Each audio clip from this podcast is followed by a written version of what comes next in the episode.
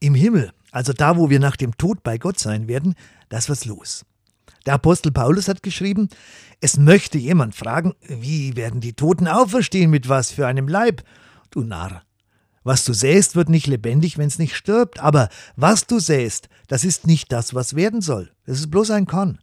Gesät wird niedrig und auferstehen herrlich. Gesät in Armseligkeit, auferstehen in Kraft. Gesät wird ein natürlicher, auferstehen aber wird ein anderer, ein geistlicher Leib. Also, wenn ich das recht verstehe, heißt das, das werden keine leiblosen Seelchen sein da. Aber es wird auch keine Art ewiges Weiterleben sein wie in einem gespenstischen Altersheim, sondern Auferstehung bedeutet ein neues, ein anderes Leben.